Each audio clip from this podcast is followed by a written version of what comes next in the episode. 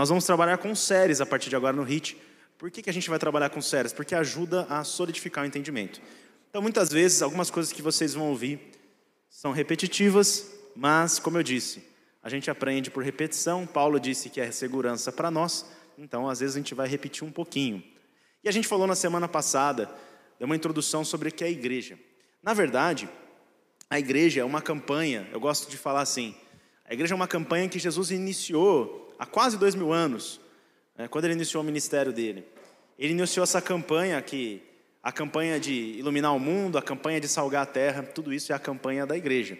E ele inicia essa campanha convidando homens e mulheres comuns para andarem com ele, né? pessoas que talvez não imaginavam né, que iriam, iriam se encontrar com o Deus vivo naquele tempo, naquele momento.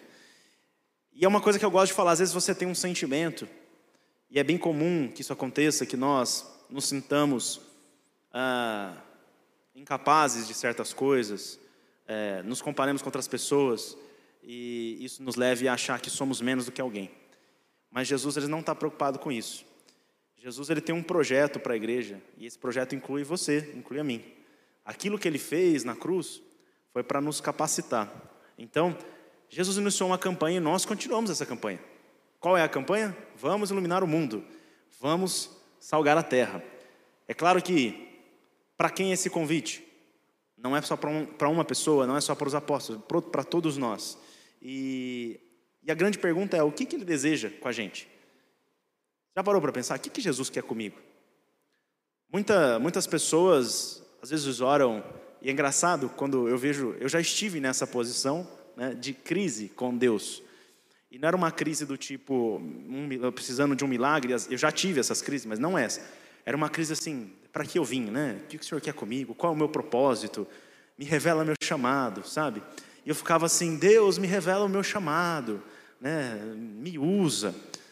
E Deus nunca falou nada, tá? Sempre, nunca ouviu uma voz do alto, nada disso. Mas conforme você vai lendo a Bíblia, você começa a ver claramente o seu chamado, aquilo que Deus te convidou a fazer. Deus convidou um pescador, convidou um pregador, um, um cobrador de impostos, ele, ele convidou um, um, cara de uma seita dos elotes, que eram uns caras duros, né, que andavam com espada, é, matavam as pessoas. Ele convidou todo tipo de gente. E a cada um Deus deu dons. E Deus já tem te dado algumas indicações, eu falo isso para todo mundo, daquilo que é o seu chamado. O seu chamado é onde você está hoje. Seu chamado é sua família, o seu chamado é seu trabalho, o seu chamado é essa comunidade, é servirmos uns aos outros.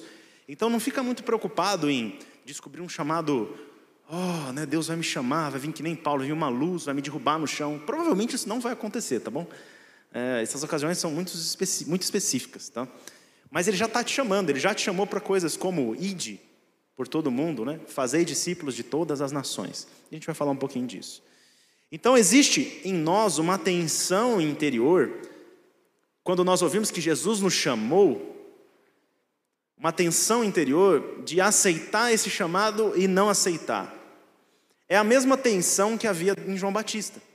João Batista chega uma hora ele fala assim: "Mas é você mesmo, Jesus? Será?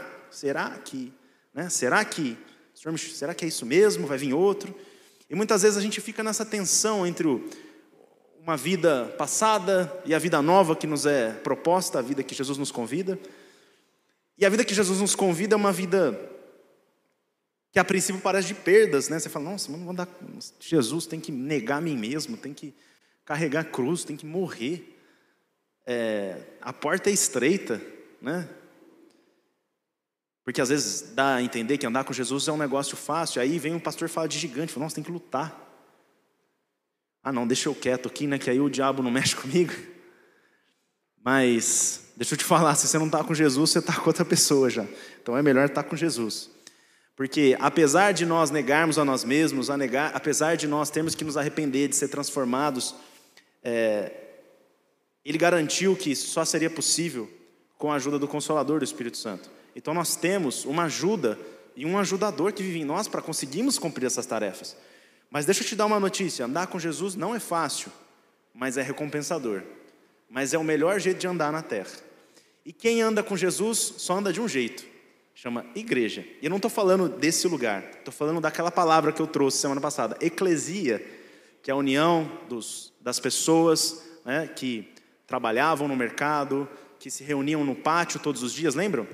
Quando você lê Atos 2, diz que a eclesia se reunia no pátio do templo todos os dias. Aí você fala, ah, então a igreja ia na igreja. Não, não é isso. É que a palavra nem existia dessa forma, era assembleia. Né? A tradução igreja só veio com a quando o rei King James, né? Vocês já conhecem essa versão? Já ouviram falar? King James ele quis mudar algumas palavras da Bíblia para que ficasse melhor para ele. E aí virou é, a palavra church significa de Deus, né? não significa eclesia, que é uma assembleia, que é uma palavra grega que Jesus utilizou, um termo secular. Então essa eclesia ela ia sempre aonde? No pátio do templo. O que é o pátio do templo, gente? O que ele representa? É onde as pessoas comerciavam, comercializavam coisas, faziam negócios, se encontravam. O templo, gente, não é o que a gente imagina hoje que é aqui. Era um lugar de, cara, todo mundo passava por lá. Todo era, era, o, era o lugar, era o centrão da cidade. Pensa assim, era o centrão. Centrão é um negócio que atrai muito a, a, minha esposa. Eu, eu não gosto, cara. Ela gosta, é quente, é barulhenta, é ruim de parar ela gasta muito dinheiro lá, né? Ela sempre sai com alguma coisa, eu tenho preguiça do centro. Mas era mais ou menos isso aí, aquele fuzuê.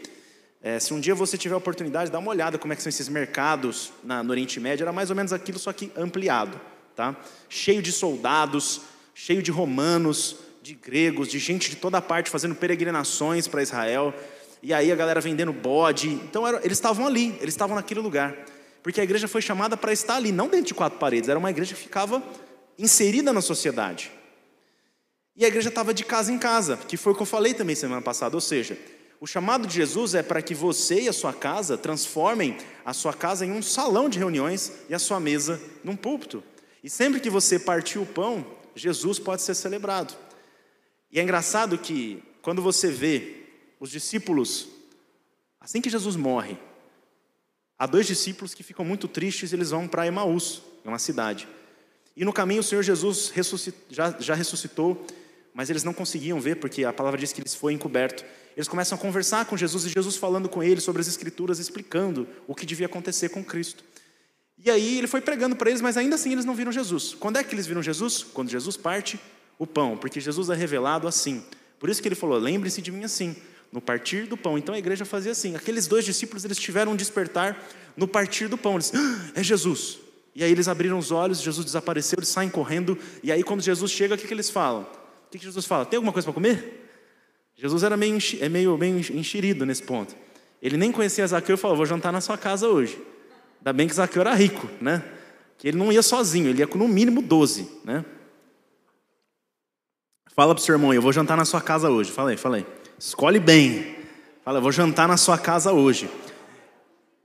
As pessoas falam que, alguns amigos meus falam que minha profissão é tomar café. Na verdade, eu descobri que é a melhor coisa do mundo, porque você senta com as pessoas, você conversa com elas, você reparte o pão.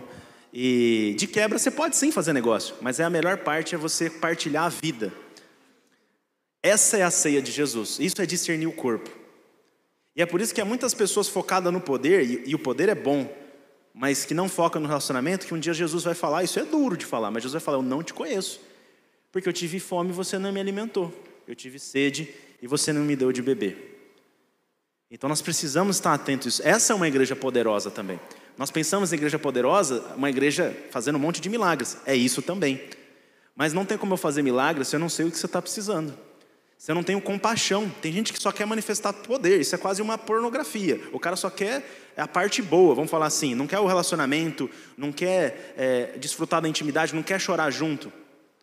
Eu vi uma vez uma história de um homem que ele estava ele tava com raiva porque o ministério dele parou de curar as pessoas, ele tinha um ministério de cura. E aí um dia Deus falou assim: Mas como é que é o nome da pessoa que está querendo curar? Ele falou: Não sei, eu nem perguntei. Eu nem escutei o que ela precisava, eu só queria fazer as coisas por número. Então a igreja, a igreja poderosa, ela não é uma igreja em aparência poderosa. A igreja, a igreja enquanto foca-se na aparência, enquanto foca-se na forma e nas formas, ela não vai ser a igreja de Jesus. A igreja poderosa é uma igreja de essência. Ela tem cheiro de Jesus, ela tem o jeito e o coração de Jesus, ela se parece com Jesus. E Jesus fazia isso. Jesus ficava comendo com as pessoas, os apóstolos faziam isso de casa em casa, no mercado de trabalho. Então, você vai vendo que isso tem tudo a ver com você. Tem tudo a ver comigo. Davi era um cara comum e ele foi chamado, ele cuidava de ovelhas. Abraão era um cara comum, nunca tinha ouvido falar no Senhor, ele era um pagão, né? Vamos falar assim. Pedro era um pescador. Lídia, quem é Lídia? Lídia de. Acabou aqui? Não, voltou. A Lídia que nós vemos ali em Atos, quando Paulo encontra aquela mulher, ela é uma comerciante. É uma mulher que convida Paulo a entrar na casa dela, ela recebe a mensagem do Evangelho. E por conta de poder sustentar esse ministério, Paulo fica dois anos em Éfeso. Vocês acreditam que é possível vocês mudarem a atmosfera de uma cidade, de um país, de uma nação?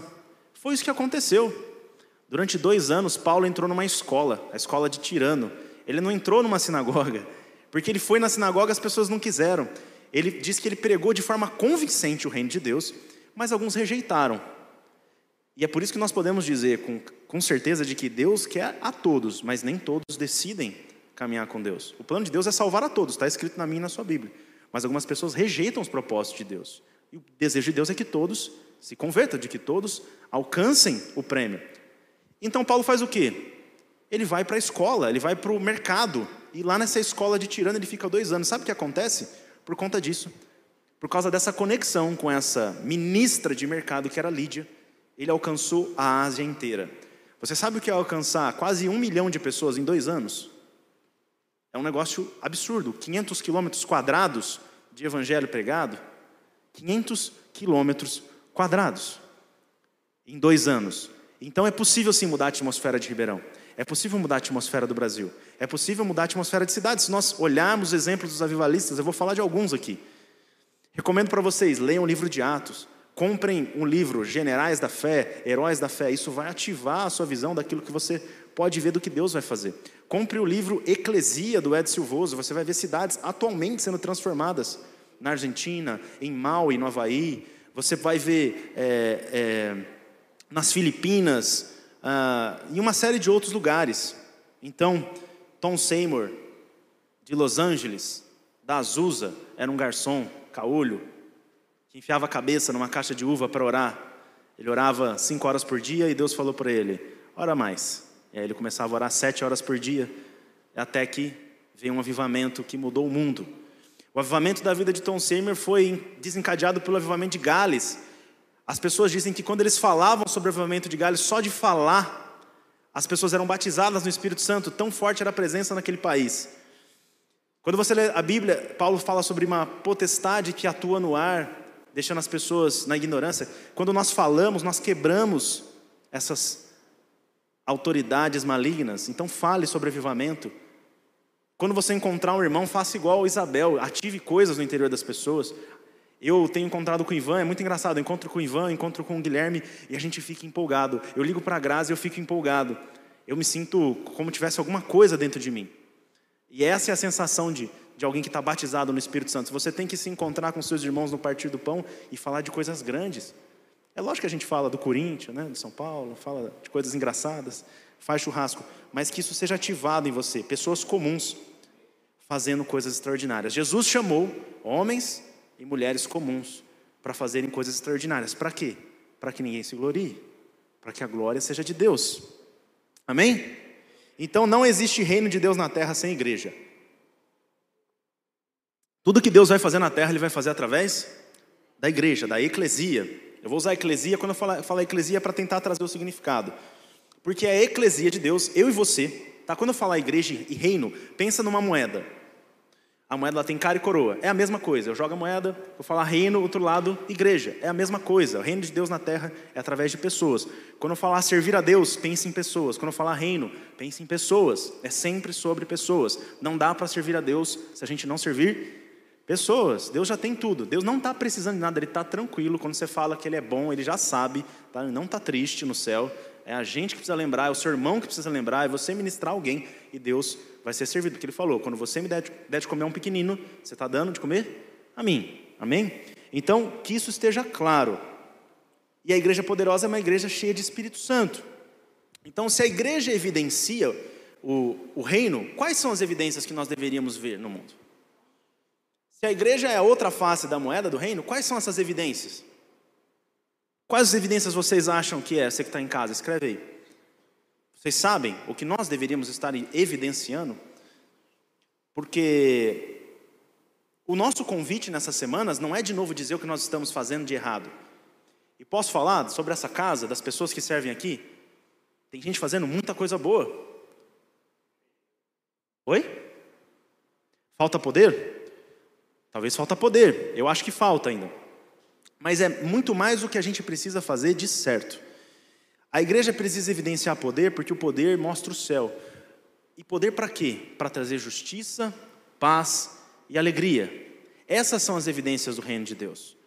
Paulo falava assim: Eu não pregava o evangelho em sabedoria. Então, às vezes, você está falando assim, cara, mas eu não sei. Fica tranquilo, eles não tinham nem Bíblia para ler. Nem Bíblia eles tinham. E eles eram poderosos em palavras e em obras. Pedro mal sabia ler. Fica tranquilo. Se você tiver um relacionamento com o Espírito Santo e poder, aquilo que você falar, Jesus te ama, vai ter um poder absurdo.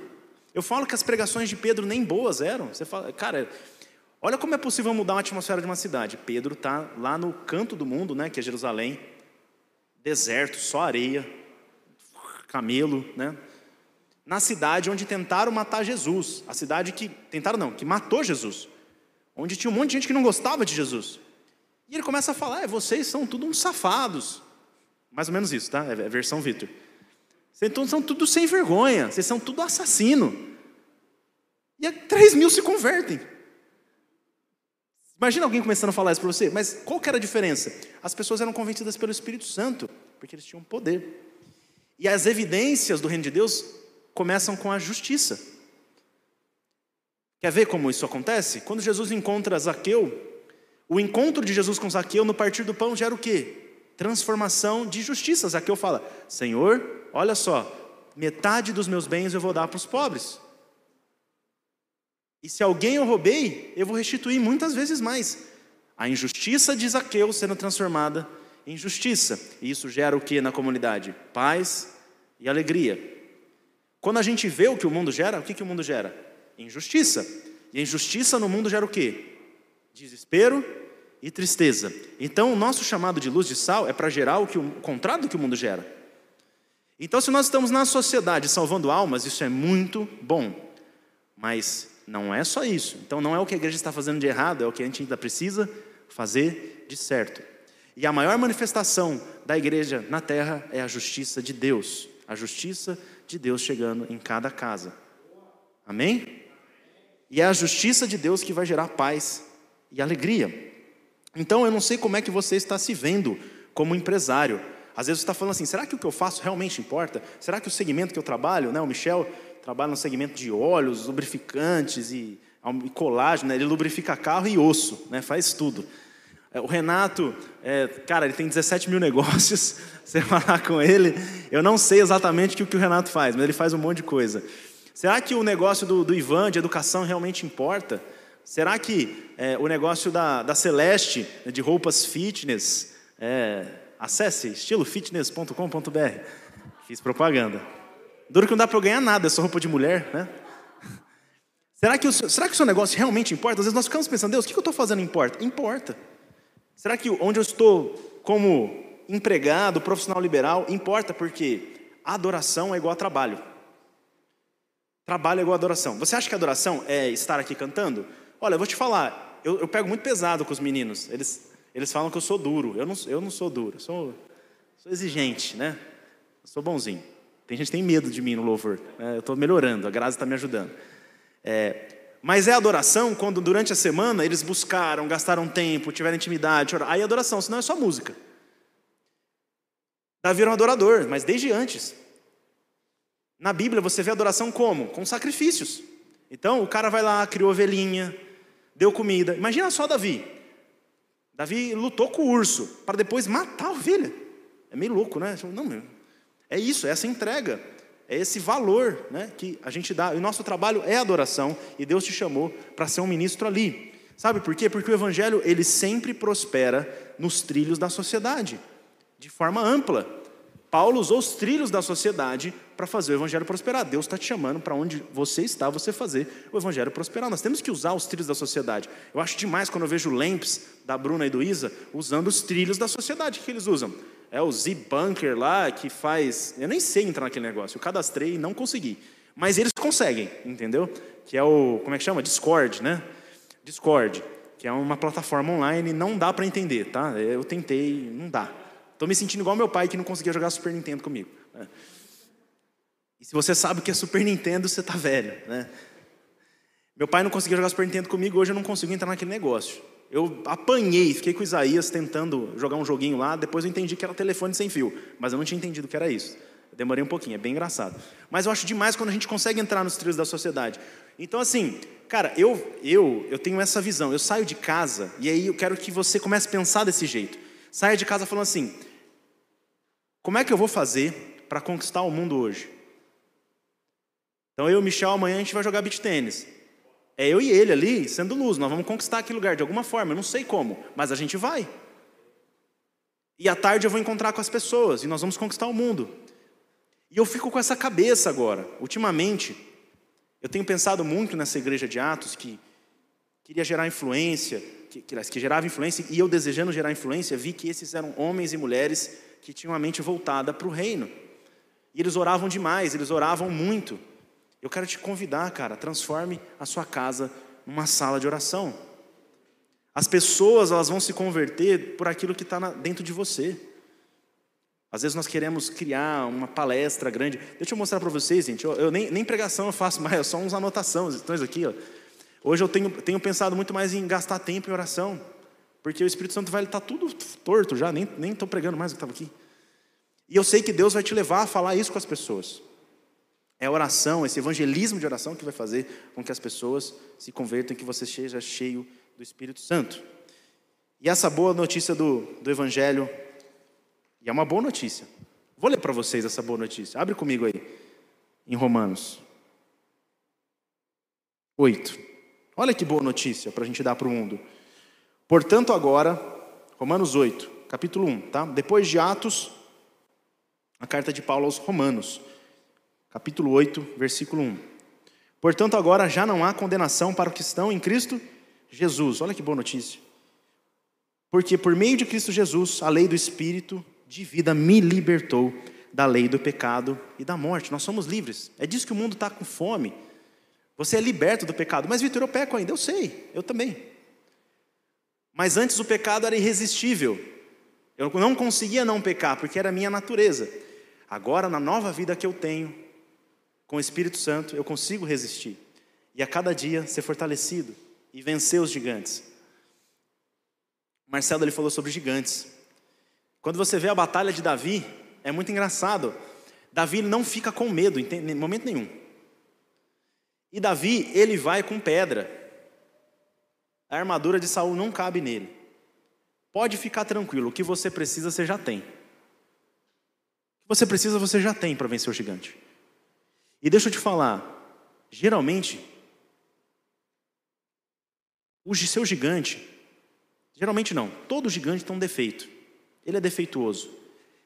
Ele não é perfeito como o nosso Deus. E aí, Davi chega com pedra. E ele fica bravo, né, o, o, o gigante. Ele fala: Você vai vir para cima de mim como se eu fosse um cachorro. Davi, é, Golias fala isso. E Davi não está nem aí. Ele vai e mata o gigante com a pedrada. E fala que vai cortar a cabeça dele. Davi era rápido, Davi foi para a batalha. O gigante nem conseguiu correr. Diz que quem tem esses, essa altura absurda tem até problema de visão. Né? Eu vi um estudo, não sei se foi o pastor Marcelo, alguém falou que ele chama Davi, vem para cá. Porque ele não conseguiria fazer uma batalha de longe com Davi, porque ele não enxergava muito bem, ele tinha problema, esse, esse gigantismo causava alguns defeitos genéticos neles. Né? Tem até um gigante na Bíblia lá que eles falam que o cara tem 24 dedos, né? ele tem seis na mão, seis no pé. Ou seja, o seu gigante pode ficar, tranquilo, ele está cheio de defeito. E você está cheio do Espírito Santo para vencer ele. Amém? Então vai para cima, vai na força. Olha só, primeira carta aos Coríntios 4,20, para a gente terminar, abre aí. Essa boa notícia que você vai dar do Evangelho vai ser uma boa notícia, mas uma boa notícia cheia de poder. Pois o reino, ó, 1 Coríntios, primeira carta aos Coríntios, capítulo 4, versículo 20. Pois o reino de Deus não consiste em palavras. Você achando que tem que falar bonito, não tem. O reino de Deus consiste em quê? O que está na Bíblia de vocês? Em poder, poder, poder, poder. Deus te deu poder para você sair da defesa. Nós temos o Espírito Santo. A nossa conexão com o Pai e o Espírito é uma arma poderosa. Imagine só, fala a seleção dos sonhos, imagine todos no seu auge. Você monta o time dos sonhos, cheio de habilidade. Põe lá o Pelé, põe o Maradona, é, põe o, todos os melhores jogadores do mundo. É, todas as seleções você monta um timaço. Imagina agora esse time jogando na defesa, não, ou não passa do meio do campo. A igreja muitas vezes se comporta assim. É um bando de gente que já venceu. Eu não estou sendo triunfalista. Vai ter lutas, vão ter dificuldades. Andar com Jesus não é fácil, mas a vitória já é certa. Imagina você saber que você tem tudo para ganhar e não passar do meio de campo. Nós ficamos além, aquém daquilo que, que Jesus projetou. Então, o chamado de Deus para nós é para que nós avancemos, que nós sejamos, sejamos corajosos. Quantas vezes na Bíblia você vai ver essa frase? Eu te chamei, ser valente, seja forte, seja corajoso, seja forte, seja corajoso, seja forte. Procura depois, você vai ver, tá lá, seja forte, seja corajoso, confia em mim, seja forte, seja corajoso, seja forte, seja corajoso. Vai para cima. Vai para cima. Se a gente ficar jogando na defesa, a gente vai ficar como um bando de soldado armado, desesperado, achando que está preso. Mas deixa eu te falar, a palavra de Deus diz que as portas do inferno não resistirão. Se você ler, ó, abre, abre vou abrir, eu vou, eu vou eu estou empolgado, eu vou ler rapidinho, gente. Eu preciso ler isso para vocês. Olha só o que está escrito aqui. Apocalipse 21. Abre aí, Apocalipse. Tem gente que tem medo de Apocalipse, né? Eu tinha medo até entender que é um livro que conta Jesus destruindo o diabo. Basicamente é isso. E a vitória da igreja. Apocalipse capítulo 21 versículo 24. Olha o que está escrito aqui. Ah, não, desculpa, falei o versículo errado. Apocalipse 1, 18. Essa é outra parte. Volta lá, Apocalipse 1, versículo 18. O que está escrito aí? Sou aquele que vive. Estive morto, mas agora estou vivo para todo sempre. E tenho as chaves da morte e do Hades. Então o inferno, o Hades, tem porta, mas não tem chave. As chaves estão nas mãos de Jesus. Abre em Mateus 16. Cadê essas chaves? Mateus 16, versículo 18. Eu digo que você é Pedro, e sobre esta pedra edificarei a minha igreja e as portas do Hades não poderão vencê-la. Eu darei a vocês as chaves do reino dos céus. O que você ligar na terra terá sido ligado nos céus, e o que você desligar na terra terá sido desligado dos céus.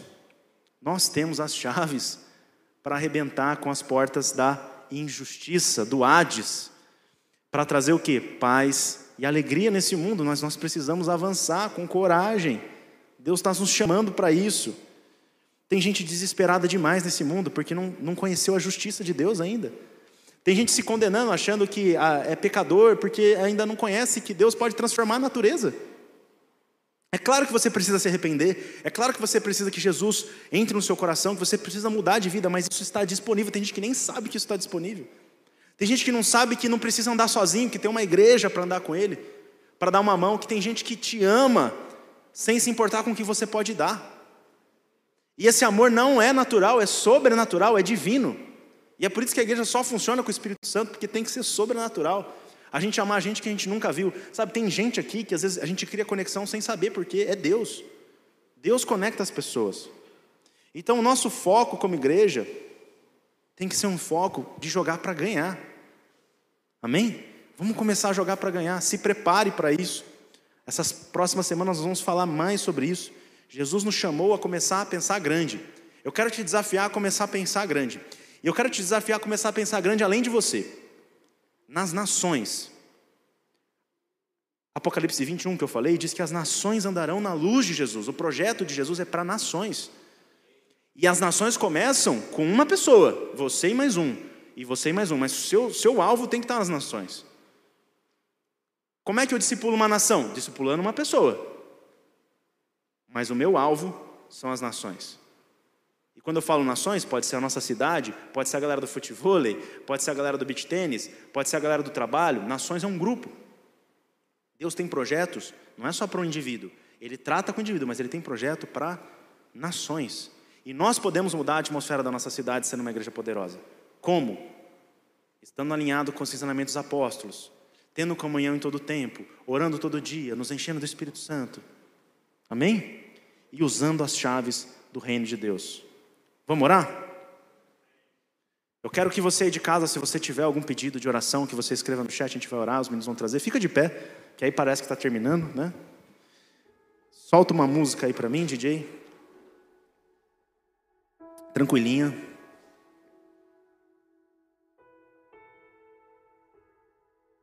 Eu quero que você agora se conecte com Jesus, Ele está aqui. Fala do seu jeito com Ele. Se você tem vergonha de falar com a boca, fala no seu espírito, Ele te ouve. Você de casa também. Se conecta com Jesus. Primeiro, pedindo por arrependimento. O que é arrependimento? É mudança de pensamento. Porque sem arrependimento, sem a transformação de Jesus em nós, nós não podemos avançar. Então, Senhor Jesus, nós nos arrependemos nessa hora do jeito antigo de pensar, de quando focamos na aparência, de quando não olhamos para as nações, de abandonarmos uma vida de oração e no espírito. Nós queremos ser uma igreja poderosa, Senhor. Começa trabalhando em nós. Liberta-nos dos nossos pecados. Na verdade, o Senhor já nos libertou. Nós somos uma nova criatura, Senhor. Existe uma tensão entre nós, Deus, dentro de nós, do velho homem e da nova natureza, Senhor. Nós te pedimos, Senhor, Espírito Santo, faz morrer a velha natureza e faz renascer dia após dia esse novo ser que o Senhor me fez para ser. Não olhamos para as coisas de trás, olhamos para frente, porque o Senhor não se lembra dos nossos erros. Senhor, nós olhamos para as nossas mãos agora. O que é que nós temos? Pedras como Davi, cinco pães, dois peixes, um azeite como aquela viúva. O que nós temos, Senhor?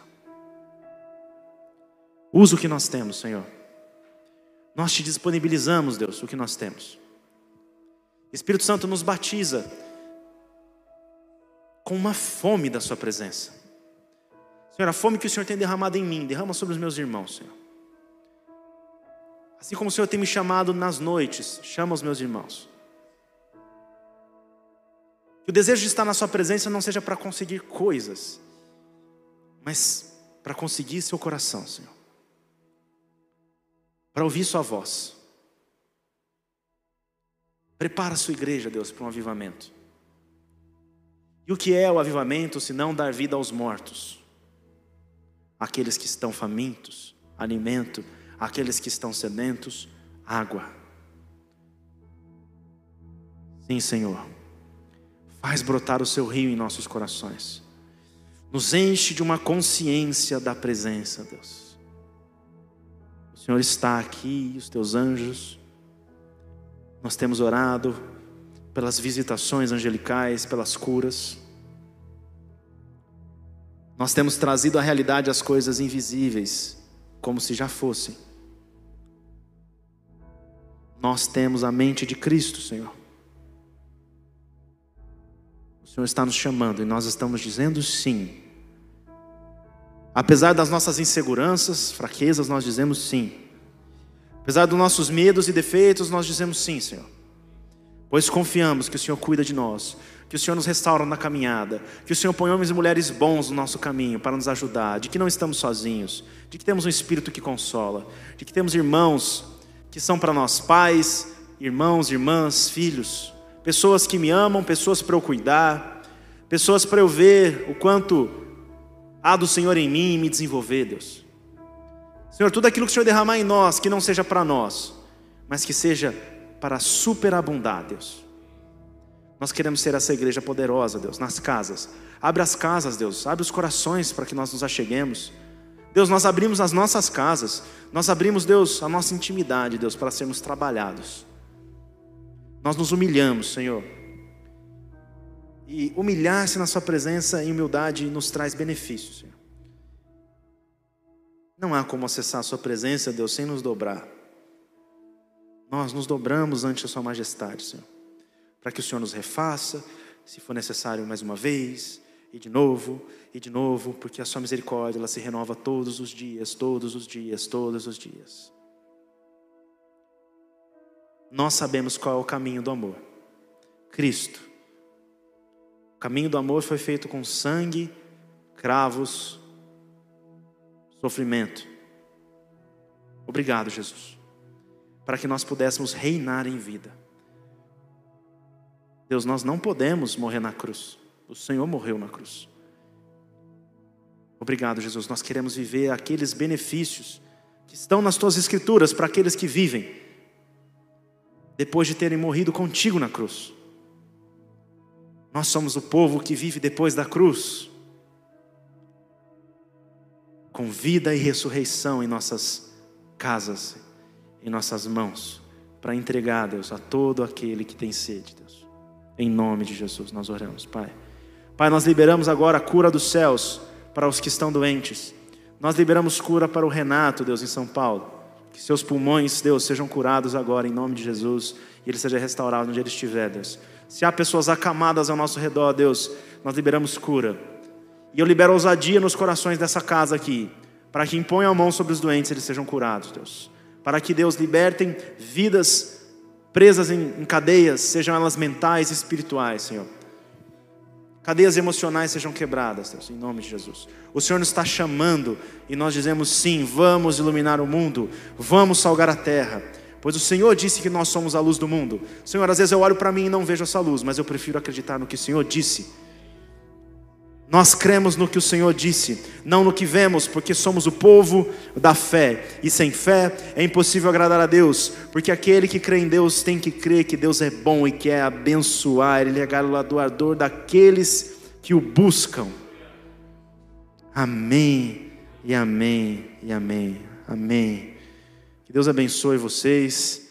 Vão como essa luz que vocês são. Jesus disse: Vocês são a luz, sejam essa luz. E nos vemos no Fuel, nas reuniões.